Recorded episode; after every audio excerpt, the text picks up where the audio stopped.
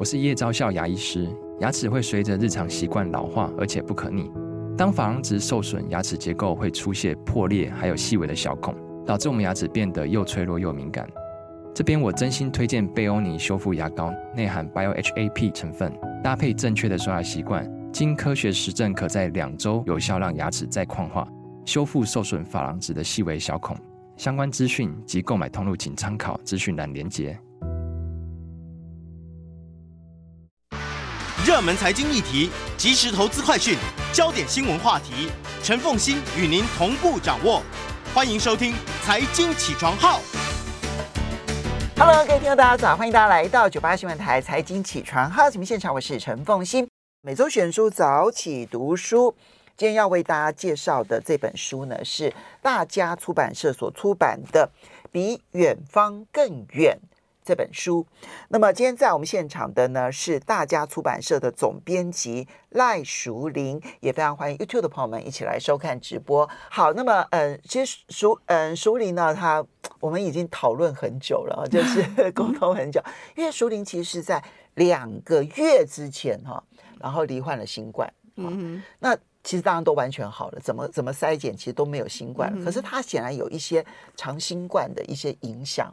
所以肺部功能还不是非常的好，所以讲话可能讲一讲就会想要咳嗽啊，这一点也要请大家先见谅这样子。所以淑玲本来一度一直考虑说。是不是换人？但是换人不是那么容易的事情。我们中间沟通了很久。那我比较担心的就是，呃，他那个咳起来的时候是真的惊天动地，可能请听众朋友大家多多包涵。我想曾经罹患过新冠疫情的人，大家都会感受得到了。好好的，不用担心。好，不过呢，我们今天先用一句话来介绍这本书，比远方更远。作者在这本书里面，他主要描写的是我们人为什么要去聆听，或者是接触跟我们不一样的人跟国家。嗯，作者很特别哈，他从很小的时候就立定志向，要去认识，而且要去跟很多跟他不一样的人做朋友。这是我们不一样的人，不限于在我自己生活的环境周遭，可能跟我不太一样的人，他要去探寻的是更遥远而跟我不一样的人。呃，这是我们出版这个作者 Andrew Solomon 安德鲁·所罗门的第三本书。那我们私下呢，会想要把这三本书合在一起，当成一个差异三部曲。嗯、因为在这三本书里面，他描述的都是差异这件事情。这本书里面，他描述的是最宏大的一种差异，描述的是一个国家里面人民跟人民的差异，还有国家跟国家之间的差异。嗯，但是在他前两本书里面，例如说《正午恶魔》这本书，它描述的是人。跟人之间的差异，情感上面跟情绪上面的差异，所以导致了很多的忧郁症的一个情况。嗯、对，然后第二本书《背离亲缘》，它描述的是家庭里面父母跟子女之间的差异，这是一种最心酸的差异。嗯、背离亲缘，我们也曾经在我们节目当中介绍，嗯，他要去探讨的是，如果孩子他的表现、他的情境是跟父母的预期不同的时候。这个时候，父母跟孩子之间，他们要去如何去面对你与我预期的孩子是不一样这件事情。对，他要如何教养这个孩子，因为孩子跟他不一样，他从小到大的经验以及他所受到的教养是没办法用在这样子的孩子身上的。嗯、那这更心酸的是，他还牵涉到了两者之间的性别认同，嗯，呃，应该说是身份认同。嗯，嗯，所以它里面其实。提到了各式各样的，可能有嗯身心障碍者啦，可能有视障者，可能有肢体障碍者，对，但是也有像同性恋者，或者是说他的性格表现跟别人不一样的人，对。好，那这一次的差异就更遥远了，嗯哼，就把嗯不同种族、不同国家、不同社会，嗯哼，所以安德鲁·所罗门这一位作者，他是一个什么样的人？让他那么专注在人跟人差异这个话题上。我觉得，如果描述他这个人的话，我们可以列出他的非常多抬头。他的抬头让我们都感到非常的诧异、压抑，因为真的非常多。例如说，哦，他是很多名校，哥伦比亚大学，他呃在那边传授的是临床心理学，然后他也传授精神病学，然后他本身是一个艺术爱好者，他也担任了很多相关组织的理事。例如说，他是美国大都会博物馆的理事，嗯嗯，然后他也是世界建筑文教基金会的理事，然后他本身是一个得奖作家，他几乎每一本书都。得奖，然后他还是，例如说冷泉港实验室的主任，就是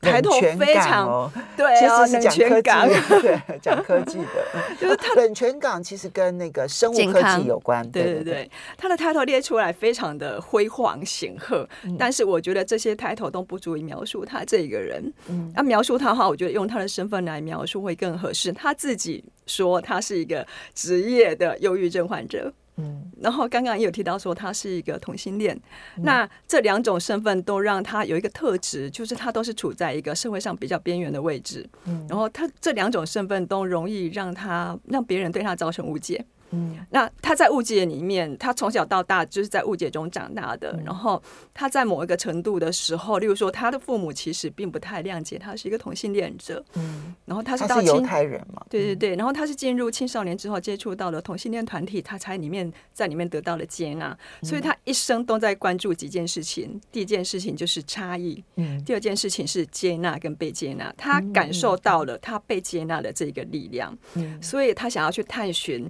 人跟人之间的差异是怎么形成的？它有些时候是内部的差异，例如说你的这个人的性格；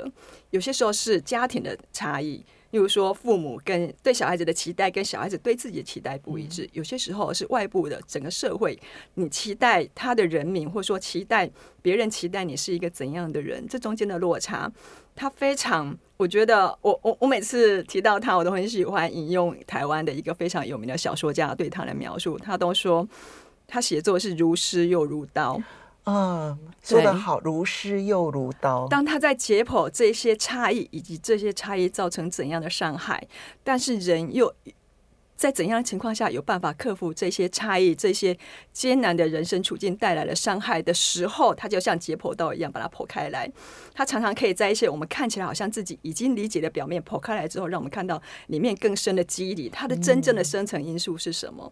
但是他在写这些的时候，又会没有不会让你觉得说人生这么艰苦，人生这么多创伤，我没有办法接受，因为。无论他描述一个在怎样艰难的处境，我觉得他永远关注的都是你在这里面可以感受到的爱跟希望。对，没错。对，他在描述这些希望以及这些希望能够带来的光芒，以及他如何传播出去的时候，他的文字是美的像诗一样的，然后那个东西会让人家心碎又心醉。我我相信在台湾应该会有非常多他的粉丝，因为前面两本两本其实等于是三本了哈，就《正午恶魔》是一本，然后呢，《背离清源》其实是两本。那这几本书其实在台湾销路都非常的好，对，一直是长销，代表说它的文字的感染力是非常强大的。对，虽然都很厚，但是你阅读起来你会觉得就是一个一个一个一个故事，然后从里面感受很深刻。所以他的书很好读，很好进入。那么，我觉得他最棒、最棒的一件事情，就是他对不一样的人充满兴趣。对，因为他充满兴趣，嗯，所以呢，他就会给予更多的关注。然后有了关注之后呢，他又有一颗很强烈的同理心，所以他对于接纳差异这件事情，比任何人都做得好。嗯，所以他可以融入。融入了之后呢，他就理解，他的理解不等于他要改变自己。嗯，我觉得他在书里头不断的其实会提到，因为理解，他知道自己曾经有过的误解，嗯，以及我曾经拥有什么是跟别人不一样，而这个拥有是珍贵的。他借由差异去认识自己，嗯，他借由嗯好奇心去认识别人，我觉得他好棒。我觉得这就是一个出色的作家跟一个出色的艺术家，还有一个心理学家独有的一个特质。那他确实，我们出版了他的书之后，其实我们常常听到有朋友跟我们讲说，这个书如何改变了他们的想法，甚至有可能改变了他们的一生。即使没有到这样子一个大变革的程度，其实很多人都觉得说，例如说作者在描述希望的时候，他会让他对“希望”这两个字有一个重新的看法。啊，对对对对对。在这书里头有很多，因为他在书呃，我们来介绍一下这本书。其实它算是一个文集，嗯，这是他早年的时候呢，大概从一九九零年代，然后一直到二二零一零年代，他的采访，然后写下来的在远地的采访所写出来的这些文章的文集。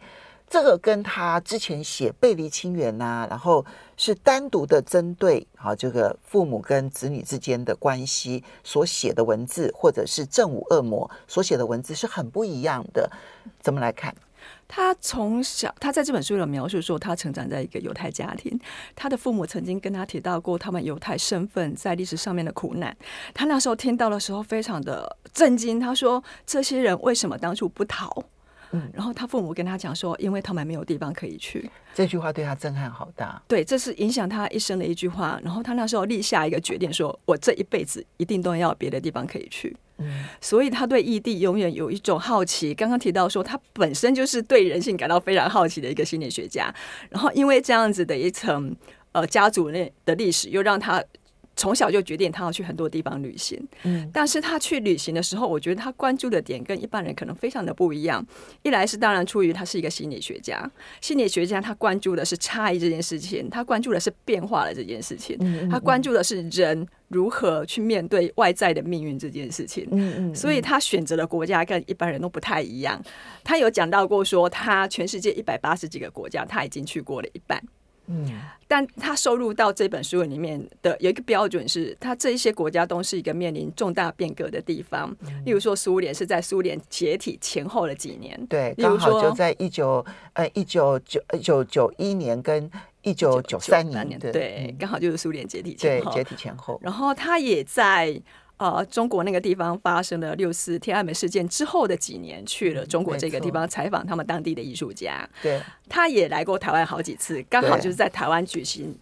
呃第一次的民选总统大选的前后。我们稍微休息一下，马上回来节目现场。嗯、欢迎大家回到九八新闻台财经起床号节目现场，我是陈凤欣。每个礼拜五每周选书早起读书，为大家介绍的是大家出版社所出版的。比远方更远。那么，在我们现场的是大家出版社的总编辑赖淑玲，也非常欢迎 YouTube 的朋友们一起收看直播。所以，他真的不是一般介绍异乡的书，因为他既不介绍旅游，他也不会去介绍说啊这个社会的历史啊，然后要去介绍一个国家，他不是这样的目的。他是真的到了当地，然后成为当地人的朋友之后，然后从他们的视角，然后去说明。他们如何去面对变革？因为这里面收入的这些国家都曾经面对变革。苏联解体前、苏联解体后，然后呢，中国大陆天安门后，然后以及后续的快速的发展。台湾在这个嗯总统大选的前后，南非在种族隔离的这个事件的前跟后，对不对？好，然后还有包括了像是卢安达他们在。剧烈呃，在这个内战的这个事情，然后还有呃，这里面包括了什么？印尼啊、巴西啊、加纳啦、澳洲啦、罗马尼亚、缅甸，其实他去的国家真的太多了。但是这里面挑进来的，大概只有他去的国家的四分之一不到。而他挑的是历经变革的国家。好，那我们就来先从几个特点啊来举例书中的情况。他说他要有地方可逃，嗯哼，所以他每到异乡一定要去做当地人的好朋友，嗯哼，做好朋友这件事情，能不能举几个例子来说明他怎么真正成为朋友，而因此有了一个不一样的视角？好，我们先举一个比较有趣的例子，就是他跟苏联的俄罗斯黑手党的故事。因为他他在那个苏联解体之后去了俄罗斯的这个地方，然后我们都知道说，在俄罗斯黑手党的力量有多么庞大。它里面就有描述过，在俄罗斯，如果你举办演唱会，或者是酒吧，或者是夜总会的话，你的收入的二至六成都要交给黑手党。二至六成。嗯、啊，我们这个国家呢，我们把我们的收入的税收交纳给国家，去换取我们的法治跟平安。在俄罗斯呢，他们是把钱交给。黑手党来换取平安，换取平安跟法治是，一样的概念，虽然是不一样的制度。然后他当然到那个地方，在派对中就认识了一个黑手党。那黑手党跟他相谈甚欢，就跟他说：“我认我介绍你认识我们家老大吧。”嗯，然后把他介绍给他们家的黑手党老大。那黑手党老大一看到他，就非常严肃的问他说：“我有一个问题，希望你可以帮我解决。”然后那个所罗门就心里面一惊，他说：“我的这个问题很棘手，但是西方应该可以有。”办法解决它。你要想说，一个人会涉入一个黑社会组织，就是从这件事情开始的。然后黑手党老大就跟他说：“我有头皮屑的烦恼，请问一下，美国的海伦仙度是真的可以解决头皮屑吗？” 没错。所罗门呢，这件事情当然难不倒我们在纽约长大、上东城长大的所罗门，他就细细的跟他讲说，你要怎么解决，你要怎么去挑选。对，就算海伦仙度丝还会有分种类的，你要挑的是哪一种？对，你要怎么去挑选？那黑手党老大当然就是非常的开心，认为说这个人很上道，然后要交了他这个朋友。他们最后一次他要离开俄罗斯的时候，又黑手党老大又请他吃了一次饭，然后就问他说，在俄罗斯有人找你麻烦吗？嗯。他说：“啊、呃，没有可以值得一提的麻烦。”他就说：“如果有的话呢，我们这个地方帮人家解决麻烦只要二十美金，就是派出一个杀手只要二十美金。”然后他说：“哦，所罗门就跟他保证说，我绝对不会需要这个帮忙。”然后说那个黑手党老大就拿给他一张名片，跟他说：“如果你回到美国有需要解决的麻烦，一样是二十美金，只需要再付来回机票跟一晚旅馆住宿费。”你看他这个可以成为朋友的这种经验，我印象比较深刻的就是在苏联解体前那个时候呢，戈巴契夫下台，因为军事政变，然后戈巴契夫下台，他当时其实是以艺术记者的身份，然后去采访苏联的艺术哈，所以跟艺术家团体呢是非常非常好的朋友，他参与了他们所有的活动哈，在在那一刻呢，因为其实各地的艺术家大概都有一点点反叛的心机，嗯，所以呢，他就跟着他们一起。到了国会大厦前面，然后去组成人墙，嗯、组成路障，嗯、然后呢抗议。当时他们认为只剩下叶尔钦可以拯救这个国家了。对，虽然觉得叶尔钦可能很多麻烦，但是如果不要让军人重新掌握国家的话，那么就只剩下叶尔钦了。嗯、所以他跟他们共同经历了那。所有的一切，就包括了传递 CNN 的讯息给他们，因为他在旅馆里头还可以看 CNN。对，然后呢，跟着他们一起在坦克的前面，所以他曾经经历过这些事情。对，而这些人都把他当成同伙的。嗯哼。但我比较觉得有趣的地方，或者说我觉得比较特别惊、特别让我印象深刻的是，等到事件结束了之后。隔了几年，他再回到了俄罗斯，嗯，然后呢，那时候已经是普京当道了，好，普丁担任，其实他还是控制的、专制的，还是有很多的不自由的地方。对，那这些艺术家有没有后悔呢？嗯，没有后悔。嗯，相反的，他们说，虽然我们当时做的事情，现在回头来看，好像很幼稚。嗯哼。但是那真是个美好的年代，嗯哼，因为我们都有希望。他说，即使那个时候有暴力，暴力也都是因为希望而生的。嗯、那他对这一些艺术家的心理描述是非常独特的，因为我觉得所罗门自己本人特别喜欢苏联的艺术、俄罗斯的艺术。嗯、其实整本书他写了这么国这么多国家，我觉得他写的最精彩的就是三个地方，嗯、一个是苏联。一个是中国，他对中国的艺术也特别的爱好；另外一个地方就是台湾，他对台湾有非常强大的理解跟同情。嗯、那可能台湾读者对这一点会比较好奇一点，特别感受深刻。对，然后他有提到过说他们如何站在坦克车的前面，你就可以看哇，苏联真的是战斗民族。这一些艺术家们，他们当然本身都是比较赞成比较激烈改革的，嗯、所以他们在那个军政府，不是说军政府，是他们的那时候的副总理。跟军方一起要推翻那个时候的民选出来的总统的时候，戈巴契夫，戈巴契，呃，那时候对是戈巴契夫跟，然后后来就扶持了跟叶尔钦，叶尔钦，对，他们是真的站在坦克车车前面，站在那一些持枪的士兵前面去跟持枪的士兵谈判，说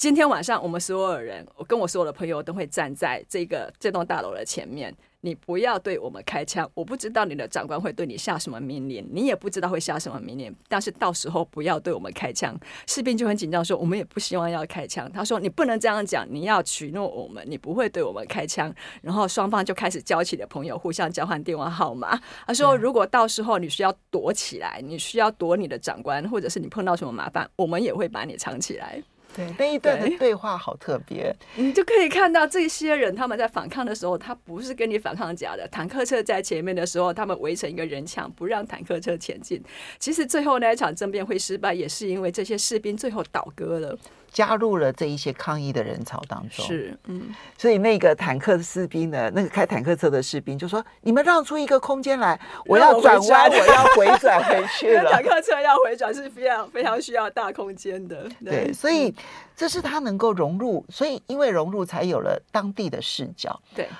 那另外呢，他有一个很重要的身份，就是艺术记者。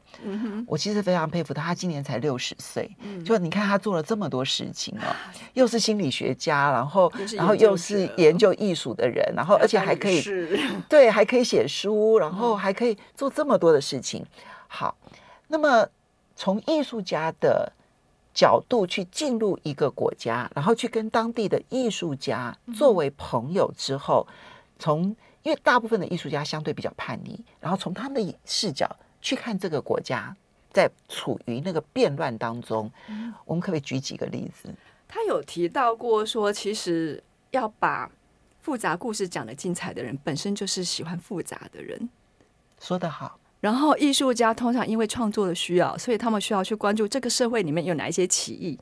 有哪些紧张的情势，然后他们把这些东西融入他们的创作里面。也就是说，一个艺术家他如果只关注自己内在的内心世界，那个作品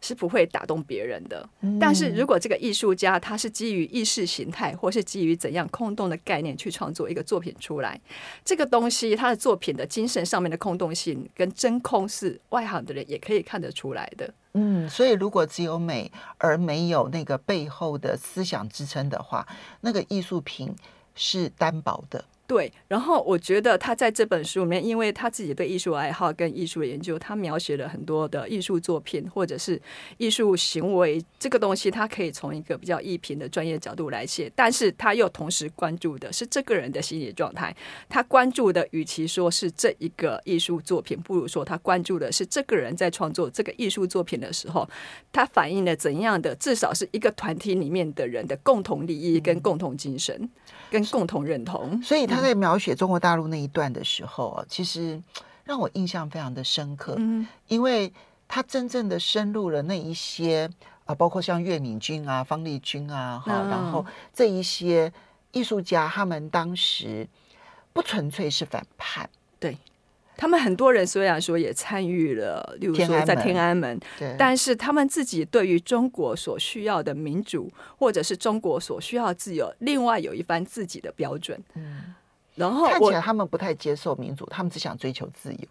他们认为自己有民主。以我们的标准来看，一个没有办法人民自觉跟没有自由选举的地方是没有民主的。但是他们有他们自己定义中的民主，即便是这一些叛逆者，对他们，嗯、我觉得尤其。当我们把苏联、中国跟台湾这三个地方放在一起比较的时候，你可以看到这些人所期待的自由跟民主，到底我们都在讲民主的时候，其实民主是有不同的定义的。确实，对。所以，一个懂得看差异的人，其实他就会在他描述当中把差异显现出来。休息一下，马上、嗯、欢迎大家回到九八新闻台财经起床号节目现场，我是陈凤欣。每个礼拜五每周选书早起读书，为大家介绍的是。这个大家出版社所出版的《比远方更远》，在我们现场的是大家出版社的总编辑赖淑玲，也非常欢迎 YouTube 的朋友们一起来收看直播。好，我们刚刚提到说，在书里头有很多的例子，当然苏联的例子很精彩，中国大陆的例子很精彩，其实台湾的例子也很精彩。嗯、其实我认为南非的例子也很精彩啊。对，他缅甸他讲那个。